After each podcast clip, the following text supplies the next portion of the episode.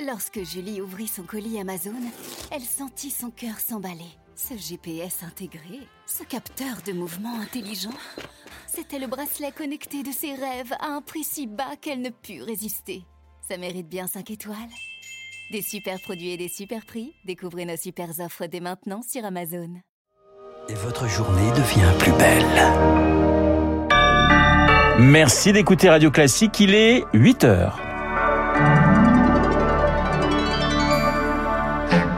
La matinale de Radio Classique avec Renaud Blanc. Des jobs d'été à foison, mais pas de candidats. Les saisonniers se font rares dans l'hôtellerie et la restauration et cela inquiète les professionnels. Nos enfants de plus en plus exposés aux écrans. Une vaste étude française tire de nouveau la sonnette d'alarme. Et puis, Paris, capitale de la gastronomie. C'est l'objet d'une exposition qui commence demain à la conciergerie.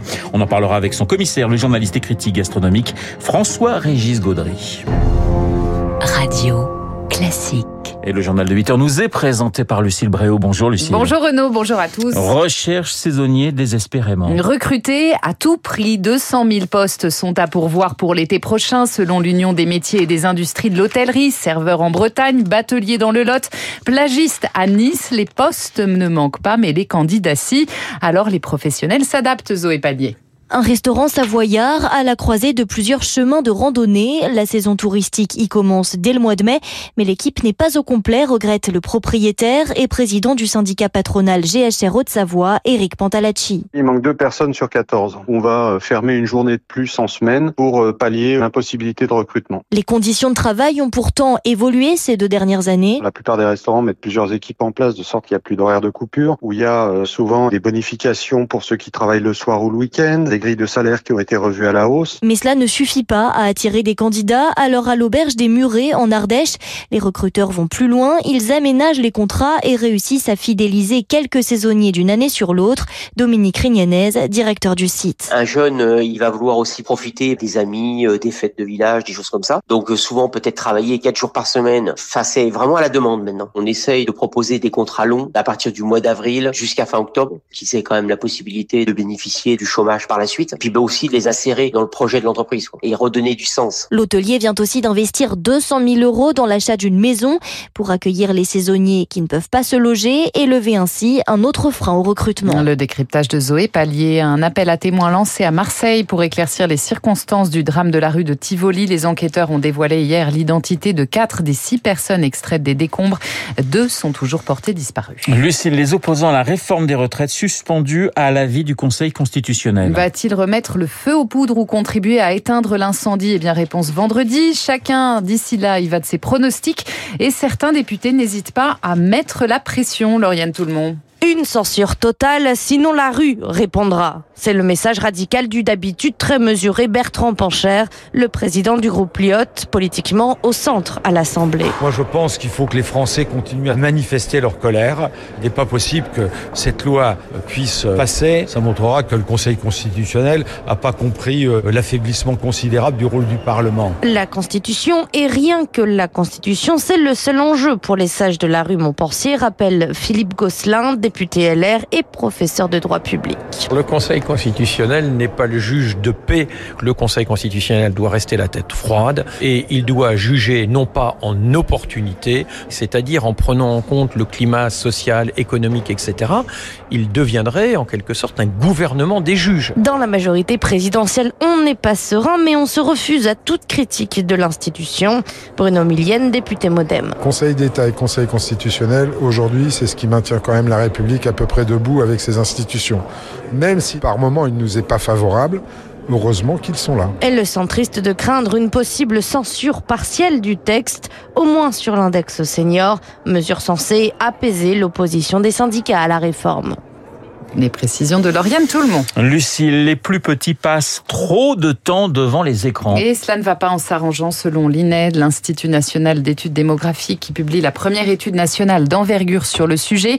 À deux ans, Chloé Juel, un enfant passe en moyenne 56 minutes devant un écran. 1h20 à 3 ans, 1h34 à 5 ans et demi, c'est une moyenne quotidienne et ça augmente, c'est bien plus que ce que recommande l'Organisation mondiale de la santé, l'OMS est catégorique. Il ne faut pas exposer les enfants enfants de moins de 2 ans aux écrans et entre 2 et 5 ans, il faut limiter ce temps à une heure par jour. Ce que nous apprend cette étude, c'est que le profil de la mère est déterminant avec son origine d'abord. Si elle est née au Maghreb, en Turquie ou en Afrique subsaharienne, les enfants passent en moyenne jusqu'à 50 minutes de plus euh, sur les écrans. Son niveau de diplôme joue également. Lorsque la mère n'a pas fait d'études supérieures, c'est une heure et quart de plus. Ce qui a moins d'impact, en revanche, c'est le sexe, pas ou très peu de différence entre les filles et les garçons. Cette étude permet de fournir une tendance qui reste relative parce qu'elle se base sur des déclarations, mais elle s'inscrit sur le long terme. 18 000 enfants nés en 2011 suivis sur 20 ans, ce qui va permettre d'observer de près les conséquences de l'omniprésence des smartphones et tablettes dans nos foyers. Chloé Juel, le Nutri-Score lancé en 2015 a bien incité les industriels à améliorer leurs recettes. C'est l'association de consommateurs UFC que choisir qui le dit ce matin.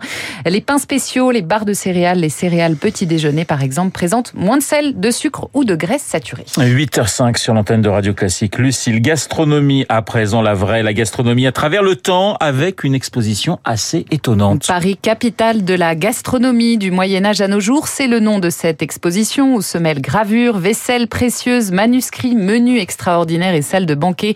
Une exposition à la conciergerie de Paris qui nous fait déjà saliver. Bonjour François-Régis Gaudry. Bonjour. Journaliste, journaliste critique gastronomique et commissaire de cette exposition pas comme les autres. Une expo qui débute avec l'évocation d'un banquet assez incroyable, hein, celui donné par Charles V en 1378. La gastronomie pour montrer la puissance de la France en quelque sorte. Oui, et c'est euh, Paris qui a cristallisé ce pouvoir. Il est vrai qu'on part de ce fameux banquet de 1378, puisque c'est dans ce au lieu du Moyen Âge situé euh, vraiment sur les, les berges de l'île de la Cité qu'a été organisé effectivement au Moyen Âge ce grand banquet d'une très haute importance à la fois diplomatique et gastronomique, le banquet donné par Charles V en l'honneur de Charles IV qui était l'empereur du Saint-Empire romain germanique. Et on, on reconstitue en quelque sorte ce banquet à travers euh, une tablette à réalité augmentée, mais également à travers des objets qui sont directement liés à cet événement hors norme où il y avait plus de 800 convives et où un certain Taïvan, le cuisinier Guillaume Tirel, œuvrait au fourneau. Et c'est donc effectivement le point de départ de toute une saga gastronomique que l'on raconte jusqu'à nos jours. Il y a des pièces assez incroyables comme ces meubles en pain, pain P-A-I-N, hein, les mêmes que Salvador Dali avait commandés au boulanger Poilane. Oui, car on montre également dans une section dédiée à la pâtisserie et à la boulangerie que Paris a le quasi-monopole de l'excellence euh, culinaire mondiale en la matière. Et il est vrai que l'on refait vivre un meuble que Salvador Dali, qui vivait à Paris dans une suite de Muris, avait commandé euh, à Lionel Poilane, le fameux boulanger parisien, un meuble en pain PAIN pour euh, meubler sa suite à l'hôtel Meurice et pour faire plaisir à sa femme, sa muse Gala. Et ce meuble repris vie grâce à la famille Poilane qui, par des centaines d'heures, ont reconstitué ce meuble entièrement fabriqué en pain, en fait une commode espagnole euh, qui a demandé euh, bah, des heures de travail euh, et qui est en plus tout à fait fonctionnelle et qui est vraiment la copie conforme de cette de cette de ce meuble qui avait été fait en 1971 pour l'artiste catalan.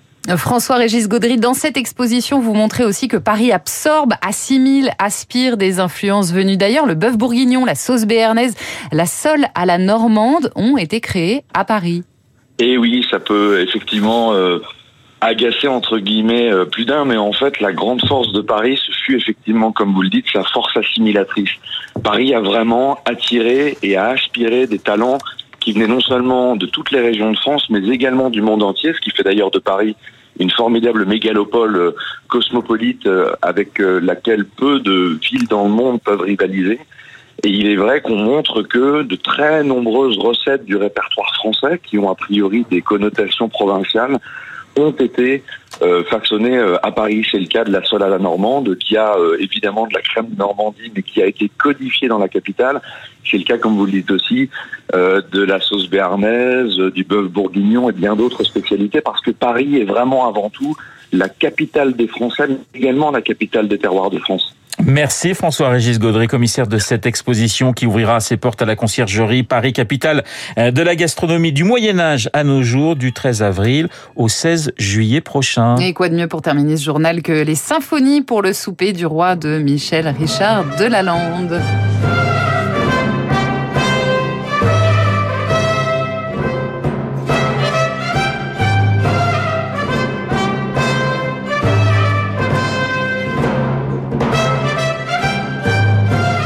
Et voilà, nous refermons avec cette magnifique musique le journal de 8 heures.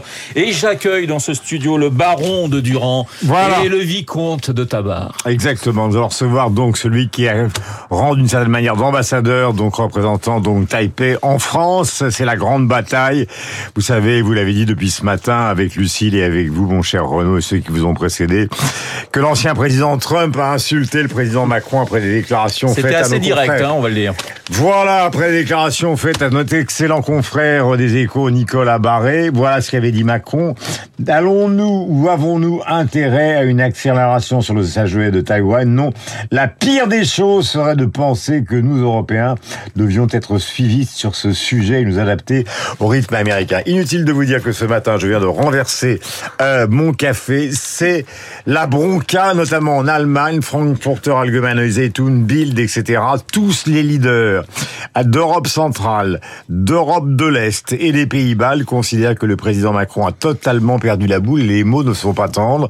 Nous verrons ce que considère et, et- et entend à travers euh, cette polémique celui qui est le représentant de Taïwan en France après cette visite en Chine, alors que vous savez Taïwan est sur la menace et sous la menace perpétuelle justement de l'armée chinoise. Il sera en direct avec nous. Après, Voilà, nous monsieur aurons- François Chichungyu. voilà, vous avez bien appris votre leçon. Mais et oui, puis, donc après, nous recevrons Pascal Bruckner et Marc Lambron qui vont nous parler évidemment de Taïwan, mais de beaucoup d'autres sujets, notamment un sujet assez amusant, enfin amusant. Si l'on peut dire, Mai Wen dans un restaurant a agrippé les cheveux euh, d'Edwy Plenel après un article de Mediapart assez violent, euh, donc consacré à Luc Besson. Euh, je vous laisse euh, le suspense, puisque dans quelques instants, nous en parlerons avec eux deux. Ce n'est pas le plus important de leurs interventions, mais en tout cas, nous allons en parler. Je fais un peu de ménage et de nettoyage parce parce que- il faut recevoir un ambassadeur effectivement, a- qui écoute Radio Classique tous les matins, Eh ben voilà. mais dans un océan de café. Et on est en train de nettoyer effectivement le café de Guillaume qui a été à peu près. euh, En Chine, c'est plutôt la cérémonie du thé voilà. plutôt que l'océan Vous, de vous café. avez baptisé le studio. Merci Guillaume. Dans un instant, Guillaume Tabar, l'édito.